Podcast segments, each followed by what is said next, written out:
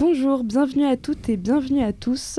Nous sommes dans le sixième épisode de Sur le Feu et on va commencer tout de suite avec l'actualité étudiante. Sur le Feu, l'émission de l'actualité brûlante du campus et du monde. Ce soir, jeudi 28 octobre, six événements sont offerts aux étudiants et étudiantes de Sciences Po. Il vous faudra donc choisir. Pour commencer, évidemment, le débat des sections des partis politiques de Sciences Po, organisé par Radio Germaine à 17h ce soir. Présenté par notre collègue Gabriel et l'équipe d'Ondes Politique, ce débat sera écouté en podcast sur les plateformes de streaming. Mais vous pourrez y assister en direct dans l'amphi Leroy-Beaulieu une représentante ou un représentant des sections locales de l'UEC, du PS, d'Europe Écologie Les Verts, de LFI, de LREM ou encore de LR s'écharperont avec joie et allégresse en vue des élections présidentielles. Venez nombreux. Ensuite, l'association de cybersécurité de Sciences Po, Sciences Po Cybersecurity Association, organise un webinar à 17h en présence de M. Vadim Kozioulin, chef du Centre des études globales et des relations internationales du ministère russe des Affaires étrangères. Il y sera question de l'utilisation militaire de l'intelligence artificielle, des robots tueurs et du futur des conflits internationaux entre droits de l'homme et armes létales autonomes. On en a déjà parlé, le Parlement des étudiants organise une rencontre avec Yves Gégaud à 19h au 9 rue de la Chaise. L'ancien secrétaire d'État chargé de l'Outre-mer et ancien vice-président de l'Assemblée nationale viendra nous parler du Made in France et de son expérience politique. Les jeunes européens de Sciences Po organisent eux une conférence de 19h15 à 21h en salle Eugène Eichtal au 27 rue Saint-Guillaume avec M. Johan Chenio sur la coopération économique entre l'Union européenne et l'Afrique. Vous en avait déjà parlé aussi, Sciences Po Refugee Help organise de 19h30 à 2h au Punk Paradise la première Beats Across Borders de l'année. C'est une soirée pour faire la fête avec et pour les exilés. Tous les dons seront reversés à Sciences Po Refugee Help pour financer des actions en faveur des migrants, migrantes et réfugiés. Enfin, pour terminer la soirée et faire la fête, le BDA organise sa première grande soirée, la 10 octobre, à partir de minuit jusqu'à 5h au nouveau casino, son 9 rue Oberkampf. En partenariat avec Sound System, l'assaut des musiques électroniques de Sciences Po, le BDA vous plongera dans une soirée aux accents cyberpunk. Et le 31 octobre soir, Melting Pot Sciences Po organise une soirée Halloween Party sur une péniche dans le 13e. À partir du lundi 8 novembre, retour des vacances. Le lundi 8 novembre donc, le Parti Socialiste de Sciences Po organise un café débat entre eux et Europe Écologie Les Verts avec Florentin Letissier et Émilie Alonso sur l'économie sociale et solidaire. Toujours le 8 novembre, Sciences Po Environnement organise une conférence sur la désobéissance civile et l'activisme avec l'Organisation pour la préservation de l'environnement Travelers, Extension Rebellion et Youth for Climate. Ensuite, le mercredi 10 novembre, on vous en avait déjà touché un mot, aura lieu la soirée de l'Union de la Gauche au Ni Une Ni Deux, 12 rue Dauphine dans le 6e, de 20h à 2h du matin, co-organisé par l'Union des étudiants communistes de Sciences Po, Europe Écologie Les Verts, Génération.s et le Parti Socialiste Sciences Po. Retour sur un événement à Sciences Po, le candidat UPR François Asselineau est venu devant les étudiants et les médias de l'établissement pour évoquer son programme présidentiel, un programme qui tourne évidemment autour de la question de la sortie de l'Union européenne, un thème classique de celui qui avait déjà recueilli 0,9% des voix en 2017. Vous pourrez retrouver d'ici peu l'interview de ce dernier sur notre station avec Honte Politique. Un événement qui a été émaillé par l'irruption de militantes et militants dénonçant les affaires d'agression sexuelle dans lesquelles le candidat est impliqué. L'association Chafia à Sciences Po avait d'ailleurs appelé le haut boycott de l'événement ne souhaitant plus que des personnes suspectées d'agression sexuelle ne soient invitées à Sciences Po. Un contexte inflammable dans une école qui garde encore des stigmates de l'épisode Sciences Sport. Philippe Poutou, lui, est venu ce jeudi s'exprimer devant les médias et les étudiants de Sciences Po, un rendez-vous qui promet également d'attirer beaucoup de monde. En tout cas, on vous y encourage. Actualité nationale maintenant, cela fait deux semaines que deux militants et un prêtre à Calais ont entamé une grève de la faim pour défendre les réfugiés sur place. C'est la mort d'un adolescent soudanais au mois d'octobre qui a été le déclencheur de cette action. Dans une interview pour France Info, le prêtre de Mester fait part de son sentiment de honte qu'il éprouve en tant que citoyen français en lien avec la situation des migrants à Calais. Un couple de militants, donc Anaïs Vogel et Ludovic Holbein, ont décidé de rejoindre le mouvement, considérant que leurs actions étaient jusqu'ici insuffisante puisque de nombreuses lettres envoyées aux autorités n'ont jamais obtenu de réponse. Cette fois-ci, ils se sont au moins fait entendre avec leur grève de la faim puisque le ministère de l'Intérieur a décidé d'envoyer un médiateur auprès des militants. Et maintenant, une news qui rappelle l'importance de la liberté de la presse et du journalisme d'investigation. Karine Le Marchand s'est fait gauler. La présentatrice de L'amour est dans le pré devait toucher un chèque de 117 000 euros de subvention régionale de la part de la région PACA. Mais le média Mars Actu a révélé que cet argent allait servir à la rénovation énergétique de son mât provençal à Aix-en-Provence. Suite aux révélations, Karine Le Marchand a finalement décidé de renoncer à cette subvention dont les contours d'attribution étaient très flous. Elle l'annonce dans une vidéo où elle accuse les journalistes d'instrumentaliser on ne sait quoi. Mais cette histoire permet de se rappeler qu'elle n'aurait jamais émergé sans le travail de journalistes professionnels. À une époque où certaines rédactions confondent le journalisme avec le métier de publicitaire ou d'éditorialiste, où les médias de l'enquête sont perpétuellement attaqués par des politiques ou des industriels, il est de bon ton de se souvenir du sens des pouvoirs intermédiaires et des contre-pouvoirs.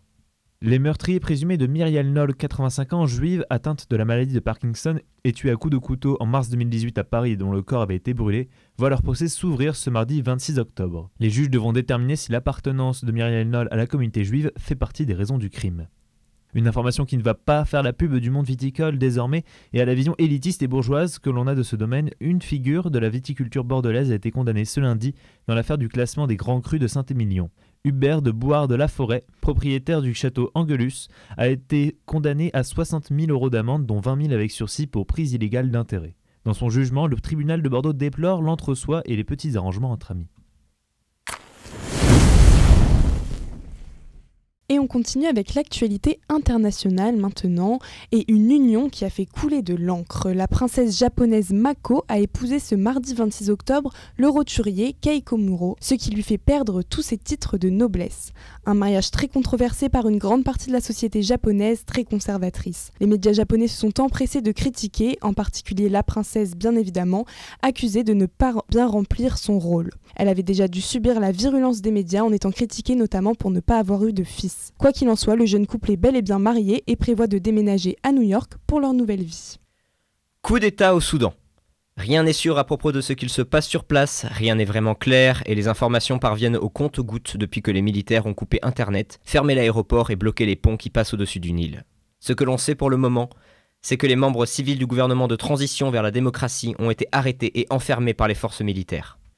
Ces derniers, guidés par le général Abdel Fattah Abdelharam al-Bourhan, ont pris d'assaut la télévision nationale, déclaré l'état d'urgence sur l'ensemble du territoire, la dissolution des instances de transition et le limogeage des gouverneurs de région. On compte pour le moment 7 morts et plus de 140 blessés parmi la population dans les affrontements entre les forces civiles et l'armée. Tandis que les gouvernements du monde condamnent de façon quasi unanime le coup d'État, l'armée affirme vouloir mettre en place un nouveau gouvernement composé de personnes compétentes, représentant tous les partis politiques, jusqu'à la tenue d'élections en juillet 2023. En attendant, dans les rues de Khartoum, des manifestants dressent des barricades tandis que des vidéos d'étudiantes et de femmes rouées de coups par des miliciens se multiplient sur les réseaux sociaux malgré la coupure de la connexion. Dans un pays qui a déjà connu trois dictatures militaires et qui est sorti en 2019 du long joug du dictateur Omar al-Bashir grâce à un soulèvement populaire, au cœur d'une crise économique qui voit l'inflation monter à 400% et où les conditions de vie se détériorent, les perspectives d'avenir s'assombrissent. Je pense que Facebook nuit aux enfants, accentue les divisions et affaiblit la démocratie. Ce sont des propos qui ont été tenus par la lanceuse d'alerte Frances Hogan, ancienne employée du réseau social, au Congrès américain au mois d'octobre. Depuis, le géant Facebook croule sous les critiques. Une série d'enquêtes a été dévoilée par le Wall Street Journal. Intitulée Facebook Files, ces enquêtes sont donc en grande partie documentées par les milliers de dossiers fournis par l'ex-salarié de Facebook, Frances Hogan. Après l'accusation de la défaillance de la plateforme concernant la modération des propos haineux, par exemple, d'autres conversations internes ont été récemment mises sur le devant de la scène. Les médias occidentaux comme Le Monde en France se sont emparés de l'affaire et se sont mis eux aussi à enquêter sur la question, ce qui a permis d'ouvrir un nouvel acte dans l'affaire des Facebook Files. Des conversations révélatrices, notamment du manque de moyens investis dans le service nommé Integrity, qui est chargé de superviser la modération au sein de Facebook. Il est alors apparu que plusieurs cas de personnes haut placées au sein de ce service l'ont fortement critiqué en ayant l'impression de n'avoir aucun impact effectif et d'avoir au contraire un impact négatif sur le monde. Frances Hogan sera auditionné le 10 novembre et il se peut que d'autres affaires soient déterrées d'ici là. Reste à voir si ces révélations auront vraiment un impact sur la politique du réseau social en matière de modération de contenu. Et maintenant, on passe à la troisième partie de notre émission avec l'association Equal qui milite pour que chacun puisse vivre son identité de genre et sa sexualité sans complexe. Cette association organise une soirée pour Halloween, la Halo Queer, une façon de faire la fête avec la joie et la bonne humeur dans un espace safe et en y associant une dimension militante. Hamza, un membre de l'association, s'exprime sur ce sujet. On vous laisse écouter l'interview. Et nous attaquons maintenant notre interview de la semaine avec Hamza qui va nous parler de Equals. Bonjour, bonsoir Hamza. Bonsoir, bonsoir, bonsoir à tous et à toutes. Bonsoir. Alors Hamza, parle-nous un peu de Equals, en quoi consiste l'association et qu'est-ce que vous allez faire cette, ce semestre? Eh bien écoute, euh, Equal, ça s'appelait euh, Plug and Play avant. C'est une association qui, de toutes les sexualités, les identités de genre de Sciences Po. L'objectif est que chacun, chacune puisse vivre euh, sa sexualité et son identité de genre un peu sans complexe et vraiment donner de la visibilité aux minorités au sein de Sciences Po. Il y a aussi de la, prévention, il y a un pôle santé pour ça. Et ça touche vraiment toutes ceux, toutes celles euh, qui veulent vivre leur sexualité, leur, euh, genre euh, librement dans la, manière dont ils souhaitent, à Sciences Po.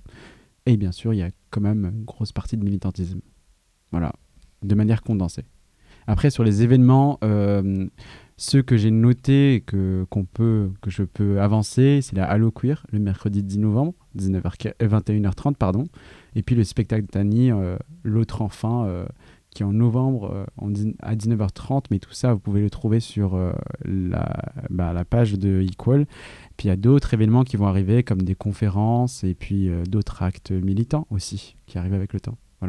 Donc là, je suis tout seul. Normalement, on devait être plusieurs, mais vous aurez tout le temps de voir d'autres personnes de Equal pour comme ça, vous limitez pas la, voilà, Equal à moi, parce que c'est trop de choses pour moi.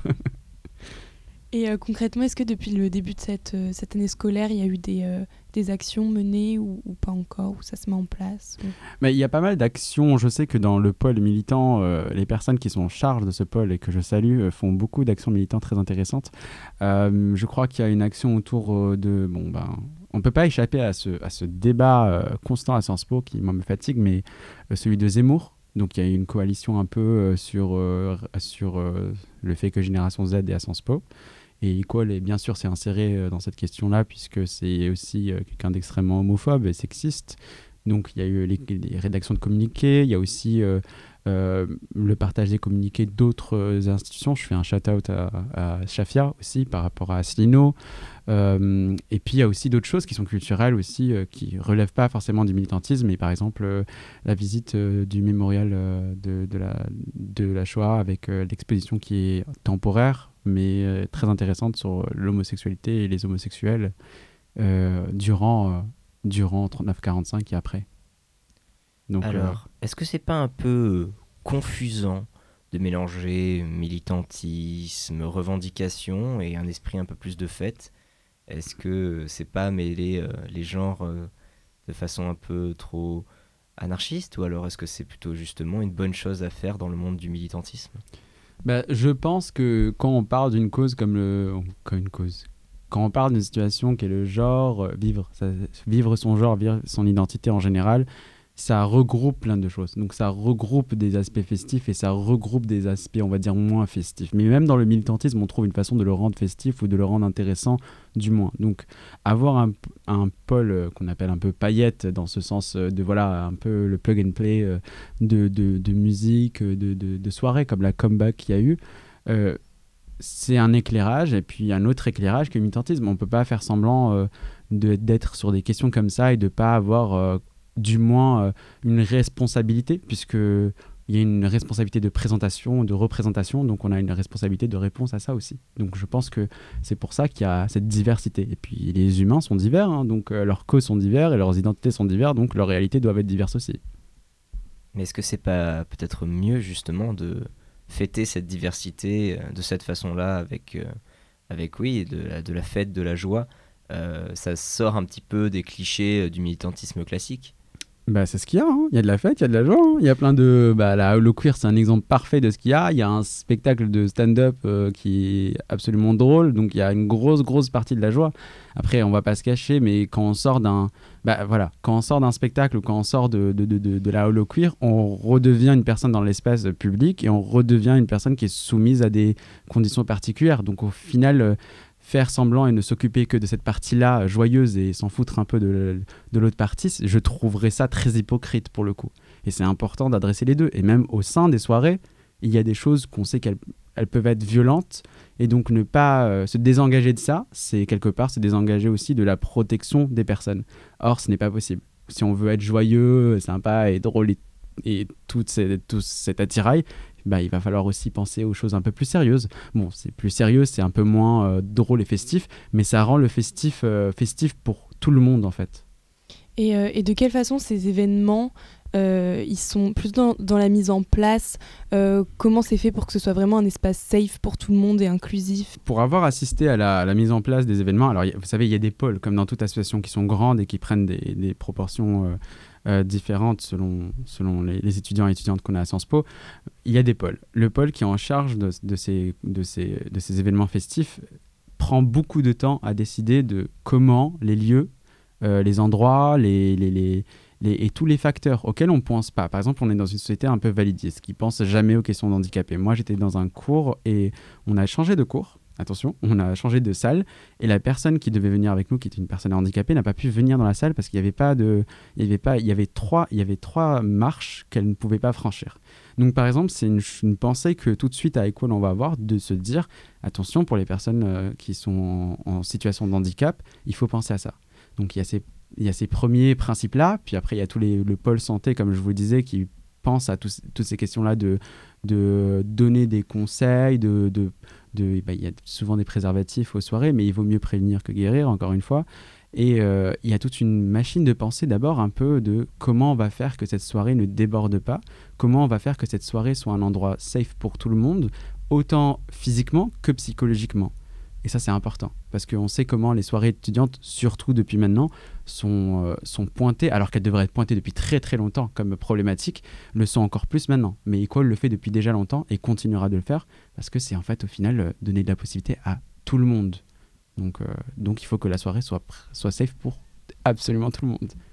Et même au-delà des événements que vous organisez, est-ce que Sciences Po a des progrès à faire pour être un lieu plus safe justement pour les communautés que vous défendez? Ah oui, il y, a mille problèmes à Sciences Po. Bah, euh, c'est très simple de, cracher sur Sciences Po euh, sur plein de points, mais en fait, sur, il y a des avancées, on ne peut pas en douter. Euh, je moi, personnellement, alors là, je parle en tant que personne moi-même, je pense qu'il y a des avancées qui sont faites. Par contre, il y a plein, plein d'erreurs qui sont faites. je pense que vous aurez peut-être l'occasion de parler de la VSS, par exemple, mais ça, c'est un point que Equal a relevé et que d'autres associations ont relevé. C'est-à-dire que d'une part, il y a un oubli complet de ces identités de genre et des identités euh, sexuelles qui sont mises à côté, qui sont pas dont on ne parle pas dans cette VSS et qui pourtant font une partie de Sciences Po. C'est-à-dire qu'on on sait qu'il y a des violences sexuelles, on les a vues sur les groupes de promotion, on les a entendues, et Sciences Po fait fait, n'écoute pas ça. Donc ça, c'est un problème. Il y a d'autres problèmes qui sont relatifs au débat qu'on a. Là, un débat qu'on a tous un peu euh, dans la tête, c'est celui de Zemmour, et qui implique aussi des questions d'homophobie, de sexisme. Après, il ne faut pas oublier que la plupart de son discours est raciste et islamophobe, je le précise à chaque, fois. Tout ça fait qu'il faut que Sciences Po réagisse à ça. Donc ça, le but d'Equal, c'est à la fois de, voilà, de vous emmener en soirée, de vous faire découvrir la culture, mais à la fois de vous rappeler qu'il y a des personnes qui font les soirées et des personnes qui font la culture et que ces personnes-là méritent un, un traitement euh, un traitement digne à Sciences Po et Sciences Po a ce devoir de le faire. Et la VSS, c'est un exemple parfait d'un problème que Sciences Po auquel Sciences Po essaye, de répondre, mais au lieu de venir et de mobiliser les associations, les, initiatives qui existent et de leur demander leur expertise, parce que par, exemple, Equal a de l'expertise et je suis sûr que Shafia, cette sublime organisation, a aussi de l'expertise, on va faire quelque chose tout seul. Ce qui ne répond pas au problème, parce que si on veut répondre aux situations des étudiants, peut-être faut-il écouter les étudiants et les étudiantes d'abord. Enfin, proposition incroyable, mais voilà. Elle paraît incroyable. Et tu parlais d'un pôle santé au sein de Equal. Est-ce que tu peux nous en dire plus Comment ça peut fonctionner et comment les étudiants peuvent prendre contact avec vous? Alors, je pense que tout passe. Euh, alors, il y a le mail d'Equal, il y a la page Facebook d'Equal, il y a le Instagram d'Equal. Je pense que là, pour le coup, euh, on est un peu desservi partout pour que tout le monde puisse euh, contacter Equal. Il y a des personnes qui sont responsables de ce pôle-là. Et dans ce pôle santé, voilà, on peut venir avec des questions qui paraissent complètement qu'on pense bêtes mais qui ne le sont absolument pas, ou pour venir avec des questions beaucoup plus sérieuses. Le but d'Equal, c'est à la fois de vous renseigner, de vous répondre et aussi de vous diriger. C'est important de diriger les gens sur d'autres organisations, d'autres associations qui font ça mieux qu'Equal parce qu'Equal n'a pas la science infuse et ne prétend pas avoir la science infuse. Donc ça permet de rediriger les personnes. le pôle santé aussi présent aux soirées. C'est lui, euh, vous me posez la question par rapport à savoir euh, comment on pense ces soirées eh ben, le pôle santé est là pour dire euh, on va faire une table où on va expliquer ce que c'est la prévention, comment se protéger, comment protéger les autres, euh, comment réagir à des situations. Euh, en fait, il est un peu là tout le temps et il est pas. Je pense qu'il est assez simple d'accès dans le sens où on peut vraiment contacter Equal si on a une question. Et même en soirée, il est là. Donc au final, assez ouvert, je pense. hein. Personnellement, moi qui vois ça de, de cet œil un peu nouvelle, je, vo- je l'ai vu plusieurs fois. Donc je pense que c'est pas très dur de le contacter. Un peu comme on peut contacter Shafia s'il y a un problème euh, au niveau de, ce- de, de- de ça et qu'il y a un signalement à faire et qu'il faut euh, remonter ça à l'administration. Encore une fois, euh, Equal peut aider et je pense que pas mal d'autres associations peuvent le faire aussi. Et en termes de partenariat, est-ce que vous avez des choses qui sont prévues? Des, Oui. des associations avec des euh, relations particulières, euh, particulièrement proches Je pense que si, je ne peux pas faire un meilleur cumul des mandats que maintenant, vu que on fait un, un événement avec Habi Beach, qui est incroyable, boss femme euh, algérienne, euh, Hishidei, euh, euh, incroyable, qui, qui, qui fait de la danse comme personne et qui pré- propose une, une conférence qui s'appelle Decolonizing the Dance Floor, qui est un peu connue en ce moment. Euh, et elle propose justement de venir à Sciences Po. Alors Society, qui est l'association euh, qui s'occupe euh, du Maghreb, qui s'intéresse au Maghreb, qui est un podcast d'ailleurs, et le BDA, Bureau des Arts, comme tout le monde le connaît, bah, toutes ces entités-là se sont associées pour mettre en place cette conférence qui sera le 18 novembre, si je ne me trompe pas, à 19h15 jusqu'à 21h30. À Sciences Po, on a, on a en Claude Erignac, si je ne me trompe pas. Et qui, voilà. Donc en fait, il y a aussi des, associations qui se font euh, de temps à autre. Et puis ça continuera d'ailleurs avec le BDA, je pense, parce qu'il y a toute, une, toute une suite euh, autour de ça, avec peut-être aussi des, des, euh, un, screening aussi, une projection de films sur le même thème, une autre conférence peut-être, et peut-être un workshop, on ne sait jamais. Sait-on jamais ce que le futur nous réserve? Bah, Écoute, merci beaucoup Hamza d'être passé et de nous avoir présenté Equals, vos événements, vos partenariats et la manière avec laquelle vous associez militantisme et festivité. Et on te remercie beaucoup et on remercie nos auditrices et nos auditeurs de Radio Germaine. Et on vous dit à la semaine prochaine. Merci, merci. Sur le feu, l'émission de l'actualité brûlante du campus et du monde. Radio. Radio Germaine.